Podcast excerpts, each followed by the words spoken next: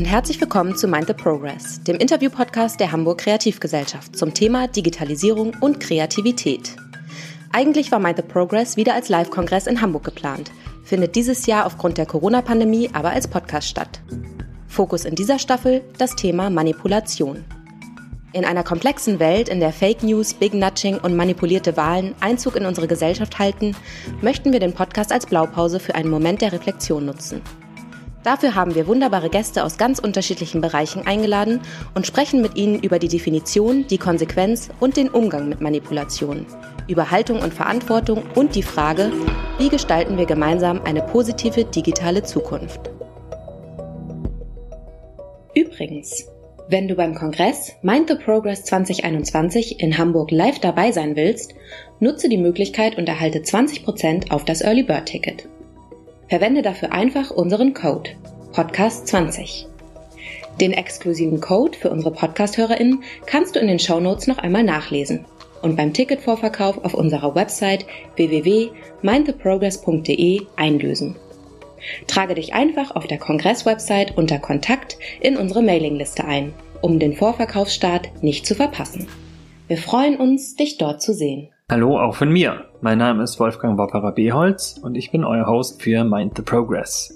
In der letzten Folge hatten wir mit Harald Welzer über gute und schlechte Manipulation gesprochen, über totalitäre Manipulation und die Manipulation durch die Illusionsmaschine Konsumkapitalismus. Meine und hoffentlich unsere Hausaufgabe war, nicht gleich wieder mitzumachen, wenn diese Maschine anläuft und zu üben, was alternative Praxis sein kann. Ich hoffe, ihr wart fleißig. Einige dieser Themen und einige andere will ich heute vertiefen mit einem ausgewiesenen Manipulationsexperten, Dr. Alexander Fischer. Er lehrt und forscht als wissenschaftlicher Assistent am Philosophischen Seminar der Uni Basel zu Themen an den Schnittstellen von Philosophie und Psychologie, Philosophie und Literatur. Er hat Forschungsaufenthalte an verschiedenen internationalen Universitäten absolviert und wird im Herbst 2020 als Gastprofessor an der University of Notre Dame in den USA lehren. Sein Buch Manipulation zur Theorie und Ethik einer Form der Beeinflussung ist bei Surkamp erschienen. Außerdem hat er Aufsätze, Artikel und Interviews zu den Themen Manipulation, Aussteigen und Erzählen in Fachzeitschriften und anderen Medien veröffentlicht. Neben seiner akademischen Arbeit ist Alexander psychotherapeutisch und beraterisch tätig. Alexander Fischer, herzlich willkommen. Hallo Wolfgang, vielen Dank. Ich würde gerne einmal tatsächlich, wenn wir heute schon einen Philosophen zu Gast haben, mit dem Begriff der Manipulation starten. Und wie in der ersten Folge schon einmal angesprochen, ursprünglich ist Manipulation ja was ganz Neutrales. Der Begriff heißt in seiner Herkunft ja eigentlich nur Handhabung.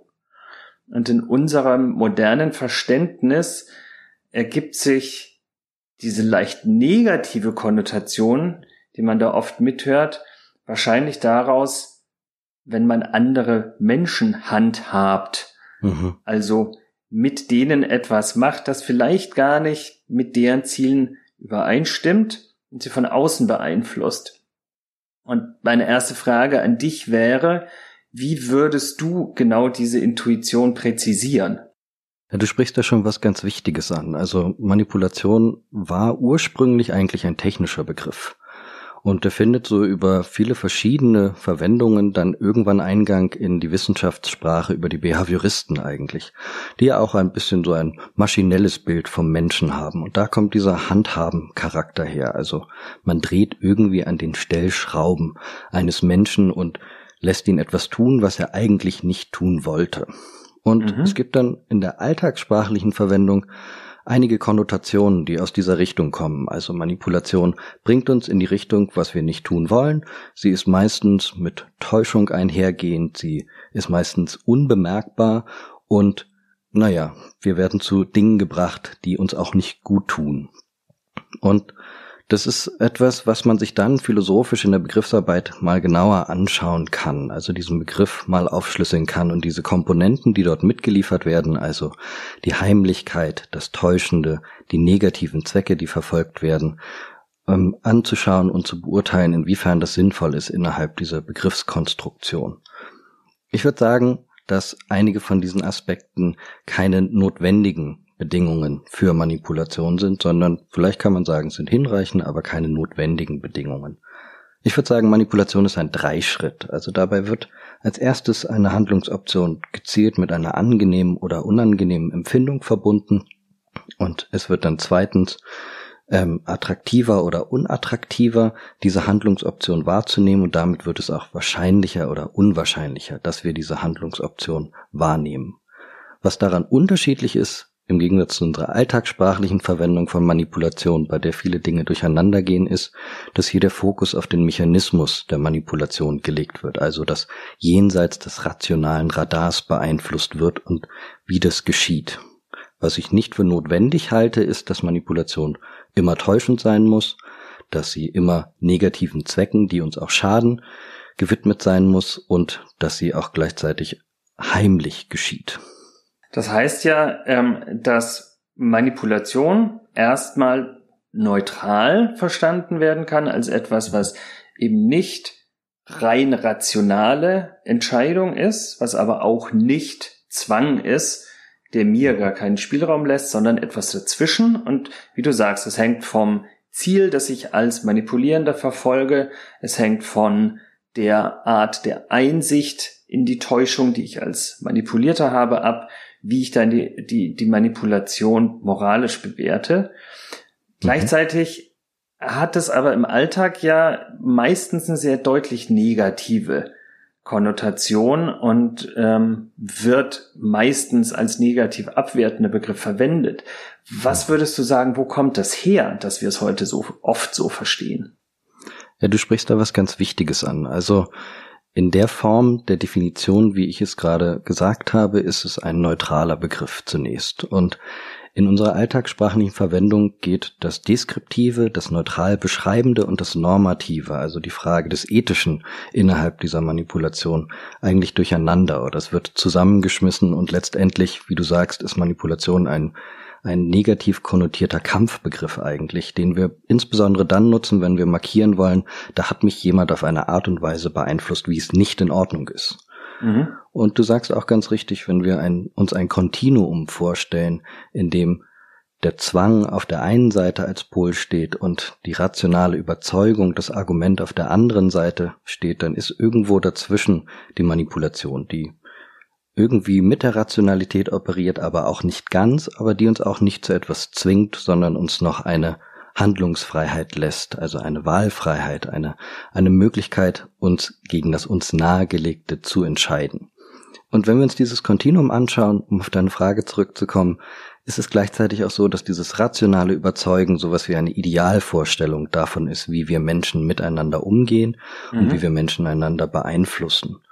Und wir können das ganz wunderbar zurückverfolgen, ideengeschichtlich gesehen. Also gehen wir 2000 Jahre zurück, beispielsweise in die Antike, die Rationalisierung sozusagen als Konzept, das Rationale als Konzept der Logos, kommt auf und wird innerhalb von 2000 Jahren letztendlich als das gestrickt, was unser Ideal ist. Also damit wird das Animalische gewissermaßen zurückgedrängt. Das, was wir nicht kontrollieren können, wird zurückgedrängt und unser Menschenbild, das Animal-Rationale, wie es auch in der lateinischen Übersetzung von Aristoteles berühmter Weisung ist, wird das, was wir als ja sozusagen Sonne am Himmel gestalten und nach dem wir uns richten wollen. Und alles andere scheint problematisch. Also gerade wenn es um das Emotionale, um das Fühlen geht, erscheint es animalisch unkontrollierbar und damit problematisch.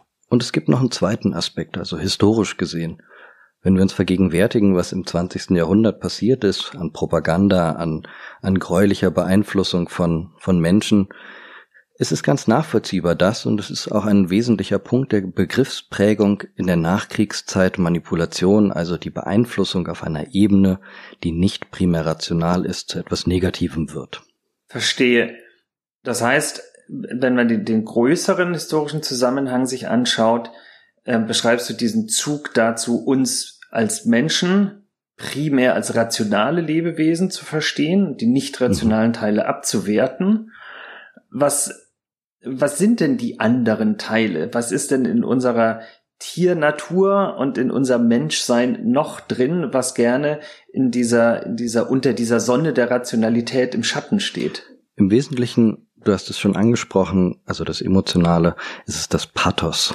So würde es beispielsweise Aristoteles benennen. Also wir können das übersetzen modern mit dem viele Dinge umfassenden Begriff Affekte.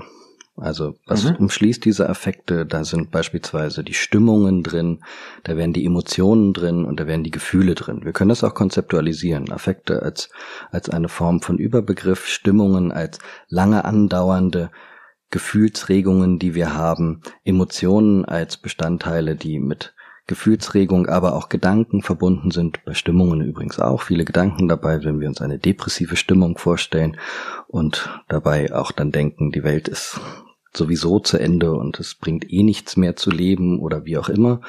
Und Gefühle, die sozusagen der, der einfachere Teil sind, also das hauptsächlich eine Empfindungsebene, die sich dann wiederum elaborieren können in so etwas wie Emotionen, die auch wieder zu Stimmungen werden können und so weiter. Und dann gehören vielleicht noch die biologischen Automatismen mit dazu, die wir haben. Also bestimmte direkte Reaktionen auf etwas, die auf der emotionalen Ebene ablaufen. Emotional Cues könnte man das auch nennen, mit denen wir automatisiert agieren. Also wir kennen das unter Begriffen wie Instinkten, Trieben und so weiter, die evolutionär besehen auch noch etwas älter sind als das elaboriertere oder das ausgefeiltere einer Emotion oder einer Stimmung.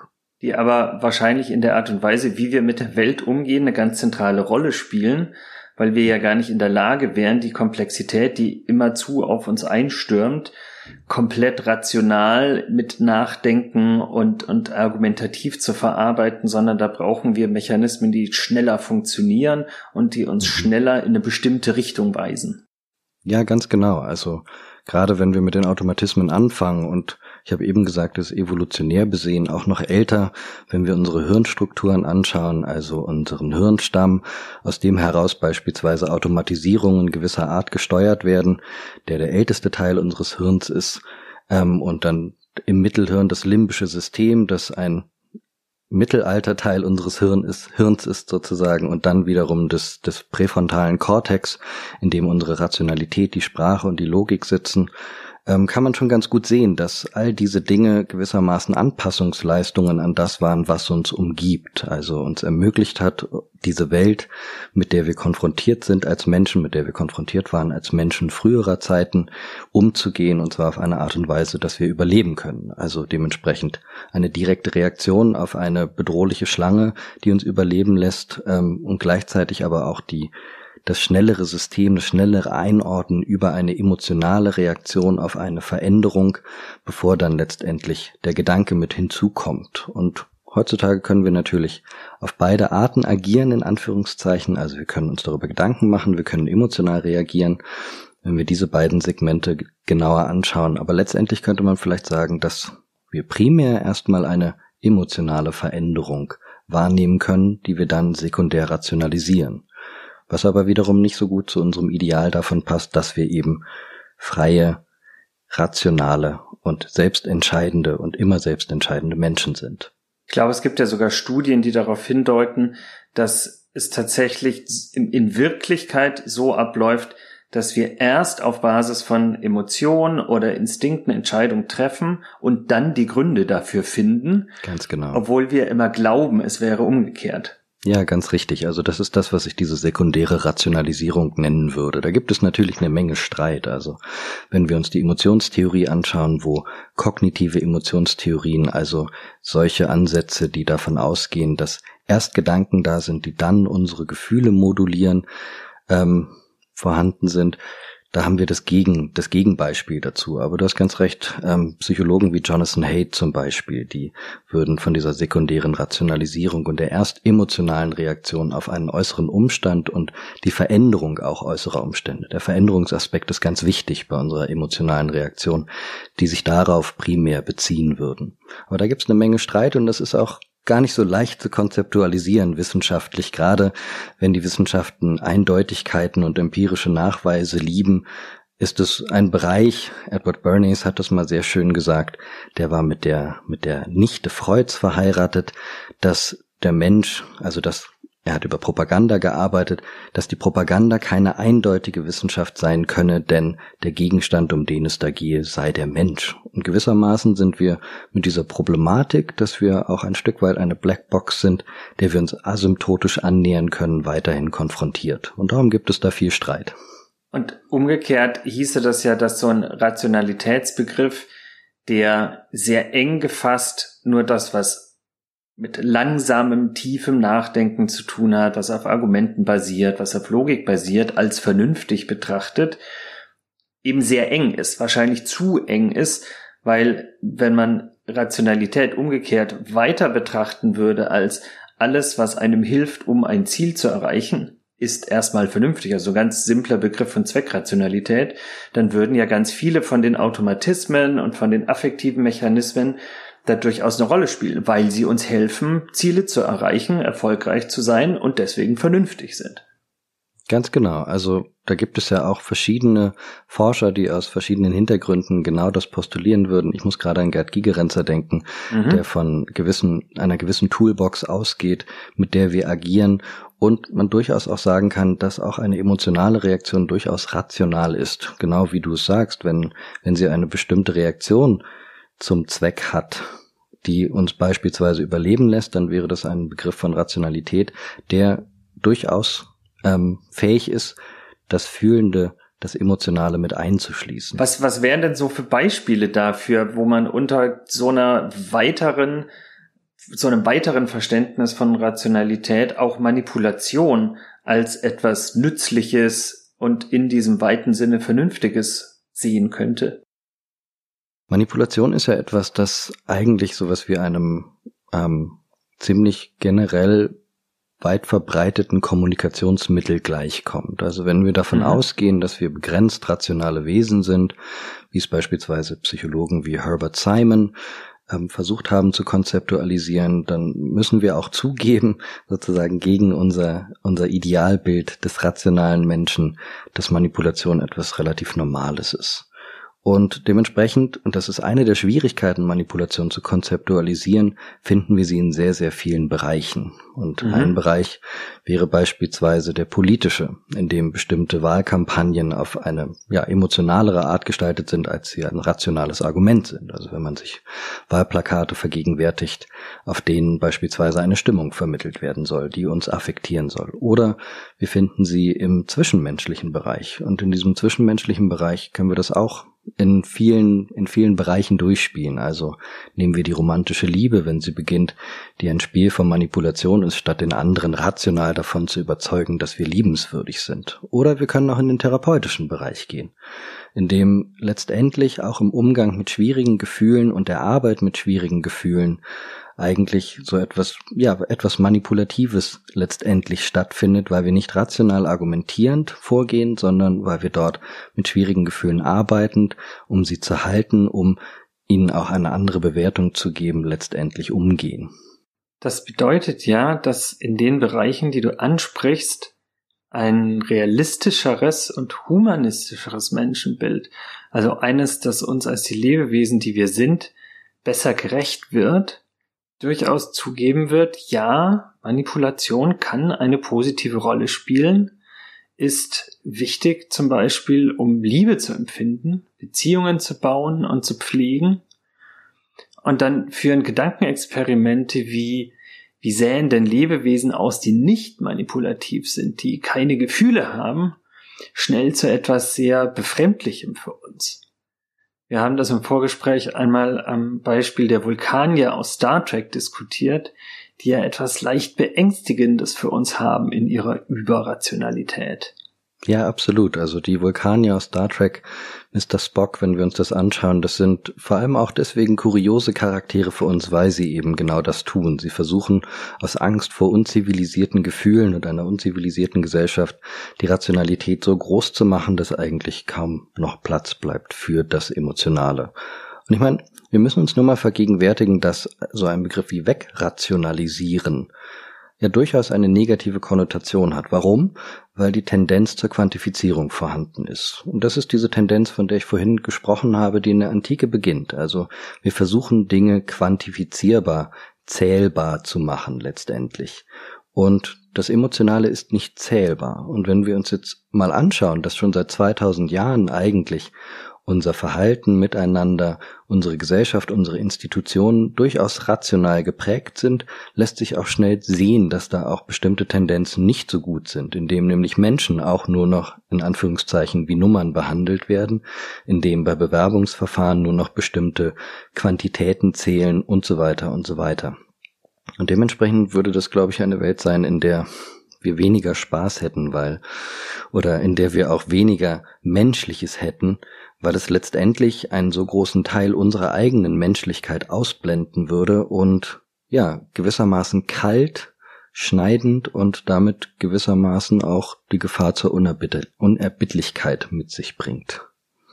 Ich habe die, die gleiche Intuition ähm, immer, wenn ich über utilitaristische Ethik nachdenke.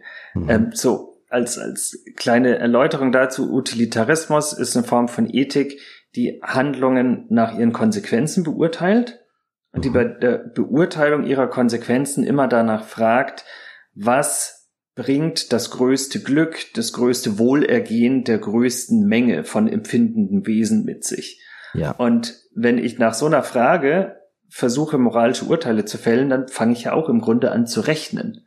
Mhm. Und das kommt mir im Vergleich mit meinen moralischen Intuitionen sehr kalt vor, eben mhm. sehr berechnend.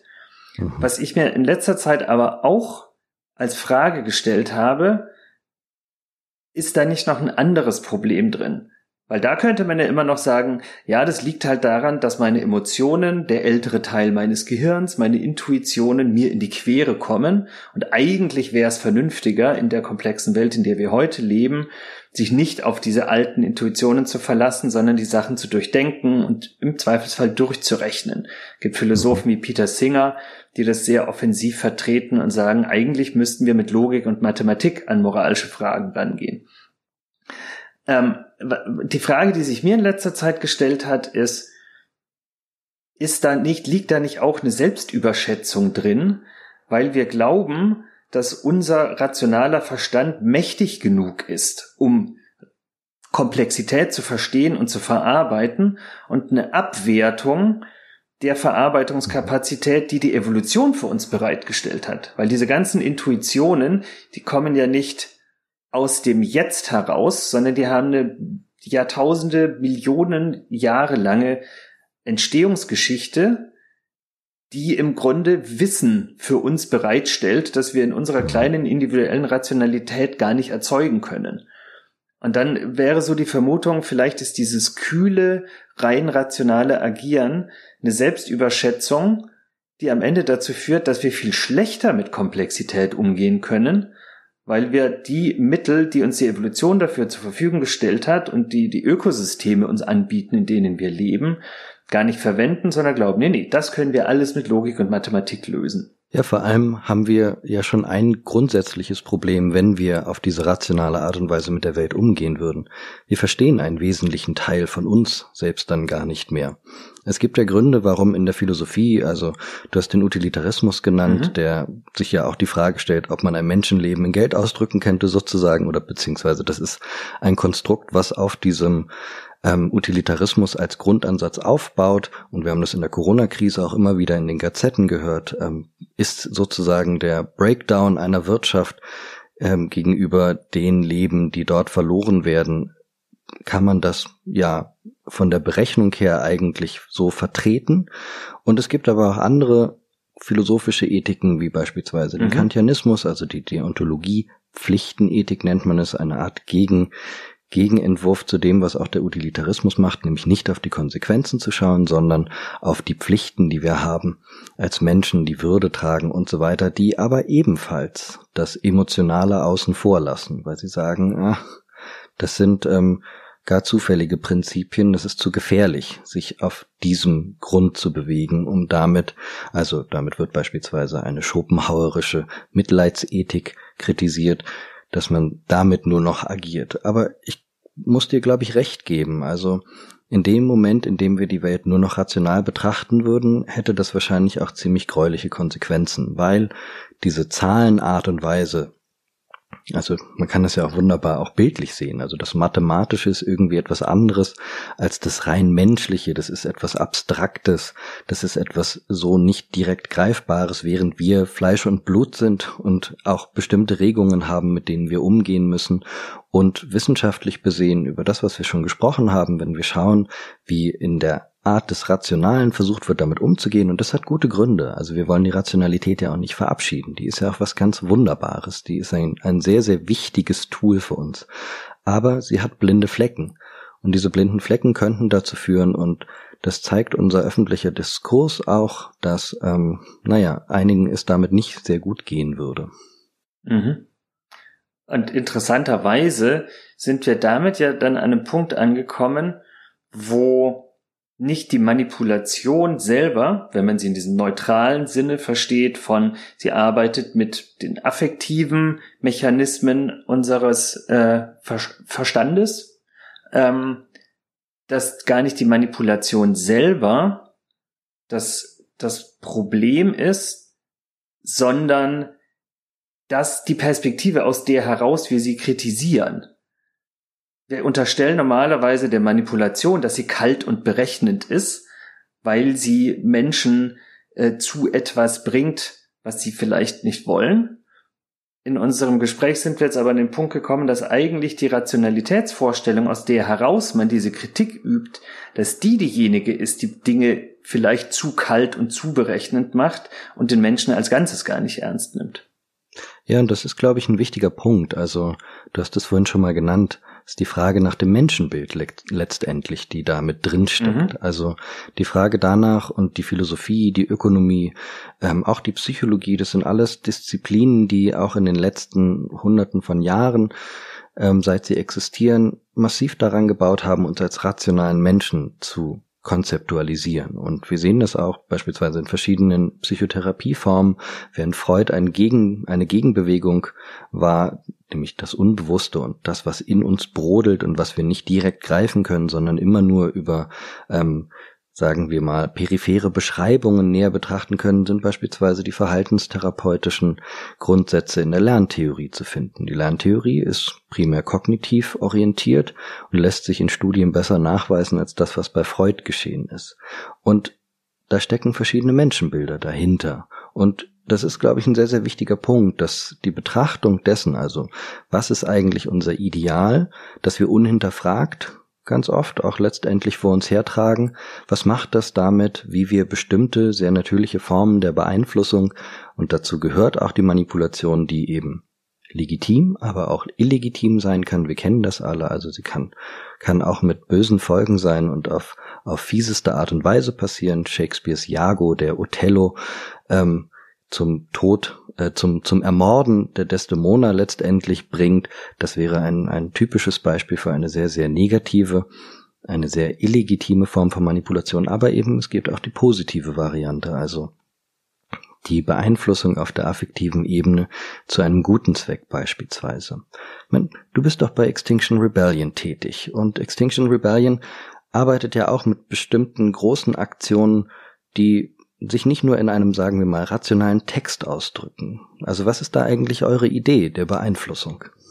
Ja, das entspricht ziemlich genau dem, was du schilderst. Im, in unserem Fall geht es darum, Bewusstsein dafür zu schärfen, in was für einer dramatischen Situation wir angesichts der Klimakrise eigentlich schon sind. Eine unserer ähm, zentralen Forderungen ist Tell the Truth, also sag die Wahrheit darüber, in welchem Zustand die Welt eigentlich gerade ist und was deswegen nötig ist zu tun. Kann man natürlich versuchen, das mit rationalen Argumenten zu tun. Und das ist genau das, was die Klimawissenschaft seit Jahrzehnten sehr intensiv und mit viel Einsatz und, und viel Tiefe in der Forschung zu machen versucht, aber ja offensichtlich nicht mit dem Erfolg, dass Menschen diese Wahrheit, dass es mindestens fünf vor zwölf, viele sagen inzwischen eigentlich fünf nach zwölf ist, dass wir ganz grundlegende Dinge in unserer Art zu wirtschaften, zu leben, äh, zu konsumieren verändern müssen, dass das nicht durchdringt, dass es keine Konsequenzen im Handeln hat. Und was wir tun, ist im Grunde dann genau komplementär zum rationalen Argument uns um Affekte zu kümmern und Aktionen zu veranstalten, die Menschen diese Wahrheit über unsere Situation auf eine andere Art und Weise näher bringen. In der Schweiz zum Beispiel äh, wirst du es miterlebt haben, dass die Limmat ähm, blutrot gefärbt wurde, damit ein ganz eindrückliches Bild davon entsteht, was passiert da eigentlich gerade. Eigentlich sind wir gerade an Ökozid beteiligt, indem wir ohne mit der Wimper zu zucken Natur vernichten, aber weil wir das üblicherweise nicht affektiv aufnehmen, weil es kein, kein eigenes Erleben dazu gibt, scheint es immer so weit weg zu sein. Und das rationale Argument überbrückt diese Distanz nicht, also müssen wir es näher an die Leute bringen, müssen die Leute vielleicht manchmal sogar ein bisschen schockieren, um sie aufzurütteln und zu sagen, guck mal, das passiert da eigentlich. Im Anschluss muss natürlich jeder eine Entscheidung treffen, wie will ich mich dazu verhalten. Wir können und wollen niemanden zwingen, etwas zu tun. Aber in dem Sinne, in dem wir es jetzt diskutieren, versuchen wir zu manipulieren. Versuchen wir, die Affekte von Menschen anzusprechen, damit sich bei ihnen eine Bewusstseinsveränderung ergibt, die sich sonst nicht einstellen würde. Mhm. Und du sagst da auch wiederum was ganz Wichtiges. Also es gibt diese sekundärrationale Einordnung. Also es gibt diesen Moment der Manipulation, der macht mit uns etwas auf der emotionalen Ebene. Und dann gibt es aber den Moment, in dem wir nochmal darüber nachdenken können, was hat das mit mir gemacht und inwiefern möchte ich das integrieren in die Art und Weise, wie ich mich handelnd gegenüber der Welt verhalte. Und das ist sozusagen dieser Aspekt, den wir vorher schon angesprochen mhm. haben, dass man immer noch die Wahl hat. Handelt man danach oder handelt man nicht danach? Und was dann natürlich interessant ist zu diskutieren, sind die emotionalen Mittel, mit denen gearbeitet wird. Also du hast gerade eindrücklich gesagt, wir wollen die Leute auch ein bisschen schockieren letztendlich, damit sie auch merken, was passiert. Hans Jonas, ein Naturphilosoph, ein Natur- und Technikphilosoph, hat in den 70er Jahren in seinem Prinzip Verantwortung auch gesagt, wir bräuchten eine Heuristik der Furcht, um den Leuten klarer zu machen, dass hier etwas ganz, ganz schief läuft mit der Art und Weise, wie, uns, wie wir mit unserem Planeten umgehen. Und das ist diese Frage ist immens interessant, inwiefern mhm. Furcht oder das Schockieren von Leuten, wozu das genau führen kann, also als ein Mittel der Manipulation. Führt das vielleicht zu Reaktanz? Bei manchen sicherlich, weil sie denken, oh, das, also mit diesem Schock möchte ich jetzt nicht umgehen und das ist mir zu viel und es geht mir zu weit. Oder führt es dazu, dass man tatsächlich ein Umdenken anstoßen kann. Und da kann man dann natürlich streiten, welche öffentliche Kommunikation die gelungen ist kann das auch sehr, sehr schön in den USA beobachten, wenn wir in die letzten Jahre schauen. Mit Barack Obama, der ein großartiger Manipulator ist, könnte man sagen, der ein, ein sehr, sehr guter Redner ist, der wahnsinnig gute Metaphern nutzt, der sehr, sehr gut auf die emotionale Ebene der Leute kommt und der viel mit Hoffnung arbeitet. Wohingegen Trump viel mit Angst arbeitet. Also da stürzt das Land sozusagen vor unseren Augen zusammen und man muss jetzt mal zusehen, dass man da aber eben jetzt mal irgendwie da schnell noch was draus macht, sonst geht alles vor die Hunde. Das ist eine dezidiert andere Art und Weise, damit zu arbeiten. Mhm. Und auch Werbung tut es ganz unterschiedlich. Wenn wir uns eine Bacardi-Werbung vergegenwärtigen, die uns einen ganz tollen, leichten Lifestyle ähm, präsentiert, im Gegensatz beispielsweise zu schon einige Jahrzehnte zurückliegen, beispielsweise der ersten Listerine-Werbung, die sagt, du wirst auf ewig allein sein, wenn du nicht deinen schlechten Atem in den Griff bekommst, wird hier mit unterschiedlichen emotionalen Mitteln gearbeitet. Also bei Listerine wird beschämt, bei Bacardi wird eine Verheißung mhm. generiert, also den, sozusagen der emotionale Zug dieser Verheißung nachzukommen.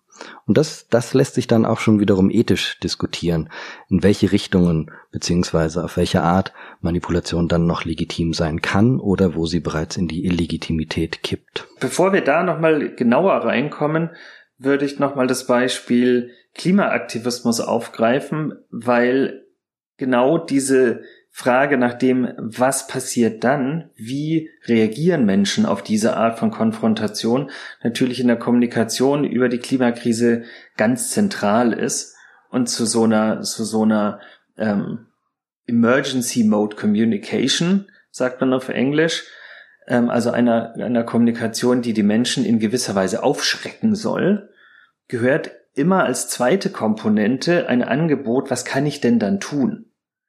Wenn das nicht dazu kommt, führt das ganz schnell dazu, dass Menschen in eine Schockstarre verfallen oder, wie du sagst, mit Reaktanz reagieren und das nicht also so eine Art sekundäre Klimaleugnung betreiben, weil sie es nicht wahrhaben wollen, weil diese Wahrheit einfach zu dramatisch für sie ist.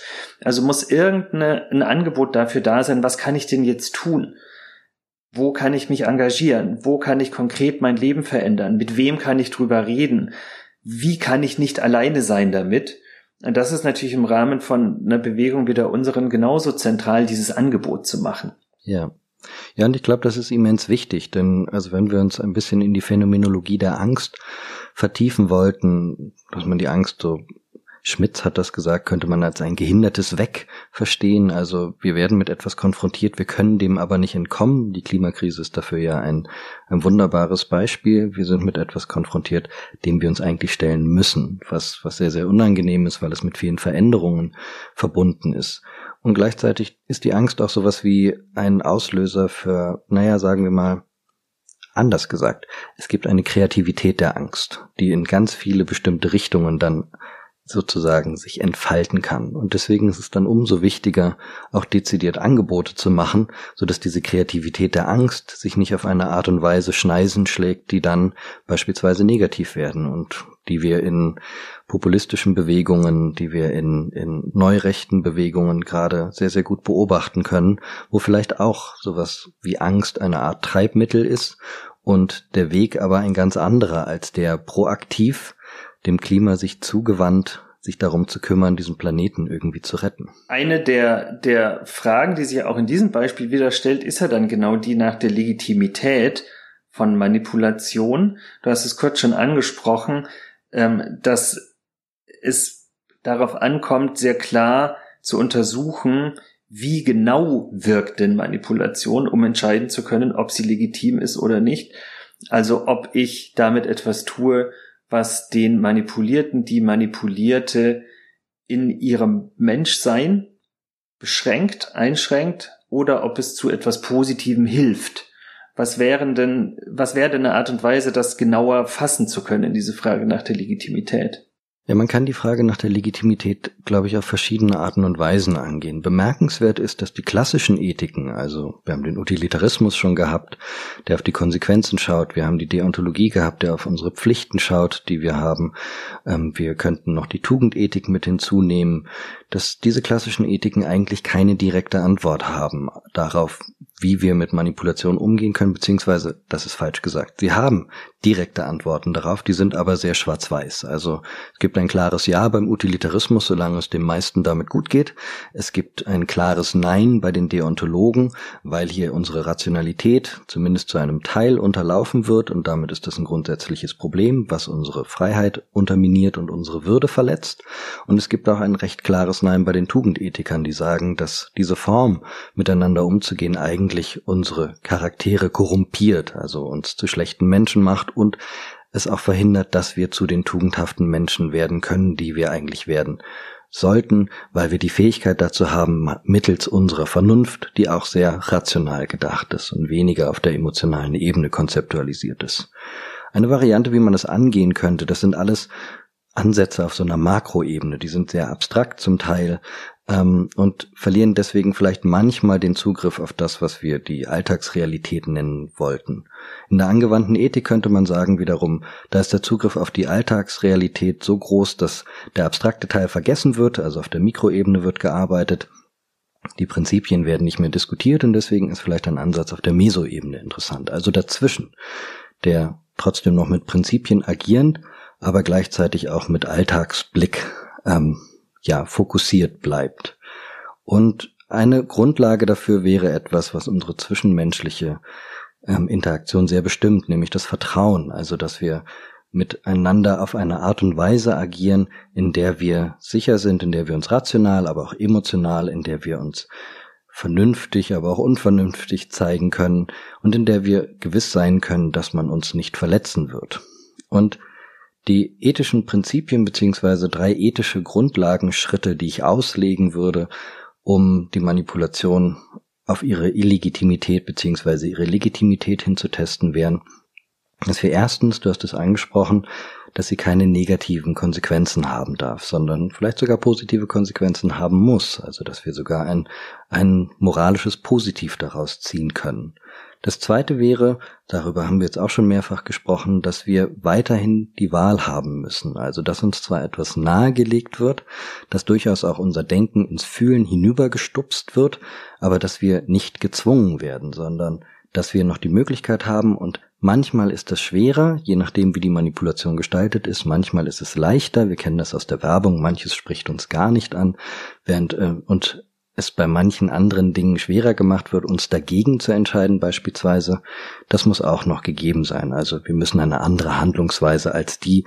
die durch die Manipulation nahegelegt wird, trotzdem noch ausführen können. Und als dritten Punkt würde ich sagen, dass wir darauf achten müssen, dass die dass wir uns selbst und unsere Handlungen immer noch weiter wahrnehmen können, also dass wir unsere psychische Ökologie, so würde ich das nennen, also unsere, die Verortung unserer selbst in uns selbst und mit der Umwelt, dass die intakt bleiben kann. Und da kennen wir so Szenarien wie aus George Orwells 1984 oder eben, wir hatten es vorhin schon kurz, die nationalsozialistischen Gräuel, Propaganda und so weiter, in denen genau das nicht mehr passiert, weil Manipulation omnipräsent wird, weil wir keine Chance mehr haben, links und rechts zu schauen und uns anderweitig sozusagen verorten zu können, wie wie wir zum Handeln kommen, warum wir handeln und in welcher Interaktion wir mit unserer Umwelt stehen. Und diese drei Faktoren, keine negativen Konsequenzen, Wahlfreiheit muss erhalten bleiben und ein intact sense of self würde man auf dem, im Englischen sagen, also eine intakte psychische Ökologie,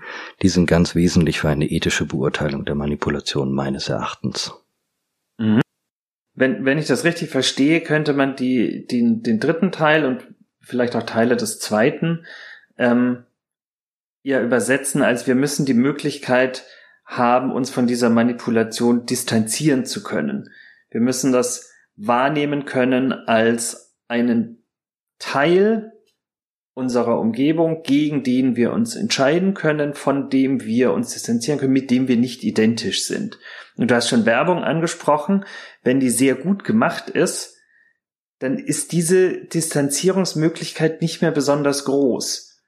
Ich denke da an solche Beispiele wie, warum greife ich, wenn ich im Laden einkaufe, muss noch gar nicht mal der böse Supermarkt sein. Das ist vielleicht auch der Bioladen um die Ecke. Warum greife ich am Ende immer noch mal zur Tafel Schokolade? Ich denke mir, weil ich die haben will. Und komme in dem Moment auch gar nicht auf die Idee, dass es vielleicht gar nicht mein freier Wille ist. In Wirklichkeit ist es aber wahrscheinlich deswegen, weil die dort unten wo ich eh gerade hingucke, platziert ist, zu einem Zeitpunkt, wo ich auch schon ein bisschen entscheidungsmüde bin, weil ich so oft ja, nein, brauche ich, brauche ich nicht entscheiden musste und vielleicht auch ein bisschen hungrig. Und deswegen greife ich zu. Aber ich nehme das nicht wahr als etwas, was mit mir passiert. Ich denke, das ist meine Entscheidung.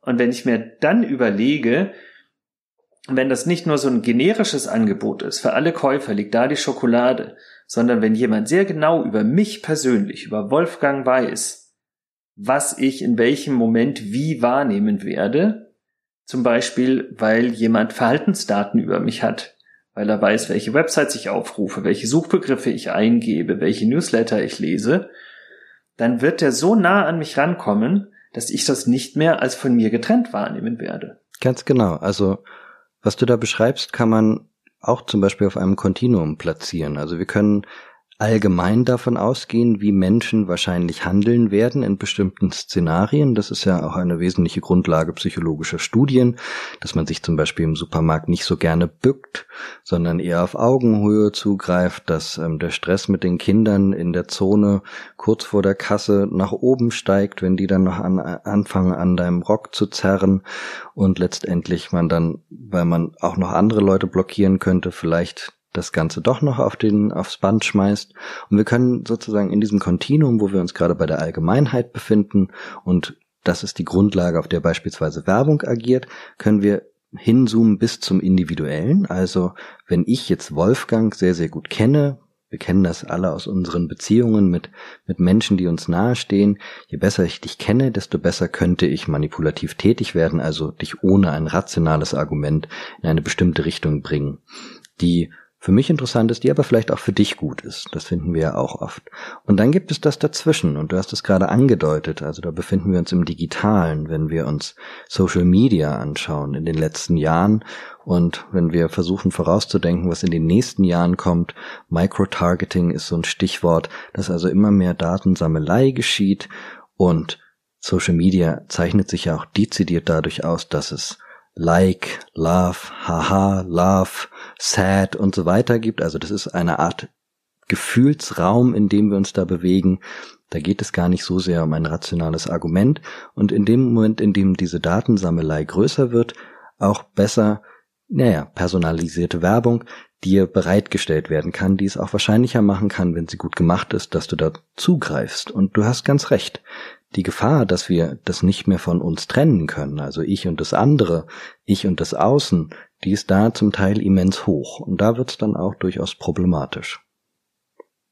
Und da gibt's ja auch ähm, am Horizont schon Innovationen, die das noch einen ganzen Schritt weiter treiben würden, wenn man sich sogenannte Brain-Computer-Interfaces anguckt, wo gar nicht mehr dazwischen geschaltet zwischen der Werbung oder dem politischen Aufruf und mir noch ein Bildschirm und ein Finger und ein Auge sind, sondern wo man tatsächlich versuchen möchte zumindest, direkt auf das Gehirn Einfluss zu nehmen, dann sind wir praktisch in einem Orwell on Steroids Szenario, ähm, in dem für mich dann die Frage wäre, kann man da denn überhaupt noch von, von Manipulation sprechen? Oder wäre das nicht dann schon wirklich im Grunde Steuerung von Menschen?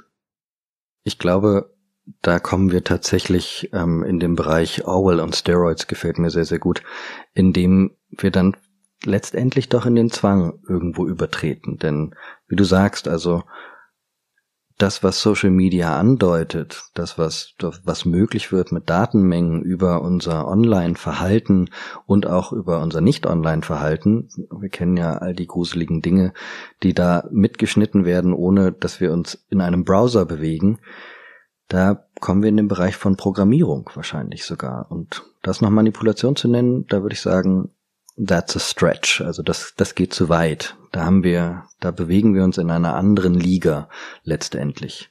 Weil, wie du sagst, die Möglichkeit, sich zu distanzieren, nicht mehr gegeben ist. Und man sagt ja immer, oder das ist ein wesentliches Argument, man sagt ja nichts immer, dass die Autonomie verletzt wird durch die Manipulation. Und das Beispiel, das du gerade genannt hast, da wird eindeutig Autonomie verletzt, also die Möglichkeit, uns selbst die Gesetze zu geben, nach denen wir handeln möchten, werden dort, das wird gar nicht mehr möglich sein, weil wir durch, weil wir letztendlich eingespeist sind auf eine gewisse Art und Weise mit dem, wie wir handeln sollen. Und wenn wir dann wiederum sagen müssen, bei der Manipulation ist es vielleicht nicht ganz so arg, nämlich in dem Sinne, dass eine Autonomie noch möglich ist, weil wir die Möglichkeit haben, nochmal zurückzutreten und die Situation nochmal anzuschauen, wenngleich wir sie vielleicht in situ, also in dem Moment der Manipulation nicht unbedingt bemerken, danach die Möglichkeit haben, uns zu fragen, was war denn das jetzt eigentlich und wie möchte ich mich dazu verhalten. Das heißt, dass, dass dieses Orwell on Steroids Szenario im Grunde eine, eine besonders perfide Form von Zwang wäre, weil es ein Zwang ist, der als solcher gar nicht mehr erkennbar ist. Ich kann mich weder dagegen wehren, noch überhaupt erkennen, dass ich gezwungen bin. Genau. Und in dem Moment ist sozusagen, sind wir die programmierten Roboter, die wir ganz am Anfang schon mal von den Behavioristen mehr oder weniger als eine Idee hatten, nur dass wir ganz dezidiert von einem digitalen oder wie man es auch immer nennen möchte, Interface letztendlich eine Steuerung erfahren. Wie so eine Art self-fulfilling prophecy, eine, eine Denktradition, die mit der Hypothese anfängt, wie wäre nur sowas, endet am Ende in einer Technologie, die uns tatsächlich zu so etwas macht. Ganz genau. Und wir sind ja jetzt hier auch in ganz dystopischen Gefilden eigentlich angekommen, dass wir sozusagen Orwell on Steroids, wir gruseln uns immer von 1984, aber wer weiß, was dann 2084 bringen mag. Mhm. Daraus stellt sich natürlich die Frage, was, was heißt es denn für uns als Menschen, die wir zumindest hoffentlich noch nicht unter diesem unsichtbaren Zwang stehen? Was können wir, sollten wir tun, um Autonomie zu bewahren, um Distanzierungsmöglichkeiten zu schaffen. Also was, was würde ein Alexander Fischer ähm, tun oder anderen empfehlen zu tun, um diese Dystopie ja, zu vermeiden oder damit umzugehen, wo sie partiell schon da ist? Hui, das ist natürlich eine große Frage. Was können wir tun? Also wenn ich aus meiner therapeutischen Arbeit herausdenke, ist ein Faktor vor allem, sich Zeit dafür zu nehmen, auch selbst reflektieren zu können. Also sich tatsächlich in eine Distanz zu nehmen zu dem, was passiert ist und daraus dann letztendlich wiederum auch zu lernen. Und Zeit ist ja ein ganz wesentlicher Faktor, an dem es heutzutage ja oft mangelt, beziehungsweise die Form von Zeit, mit der wir umgehen, die eigentlich nur noch linear gedacht ist und von einem Termin zum nächsten, die macht uns das natürlich immens schwer. Gleichzeitig glaube ich auch, dass dieser Aspekt des Humanismus, den du angesprochen hast, ein ganz wichtiger ist. Also in dem Moment, in dem wir wieder lernen, uns als die Wesen zu betrachten, als die wir sind, also ein Animal rationale et affectivus, könnte man sagen, haben wir einen ganz anderen Blick auf uns selbst und können ganz anders mit uns umgehen und uns auch besser verstehen, letztendlich.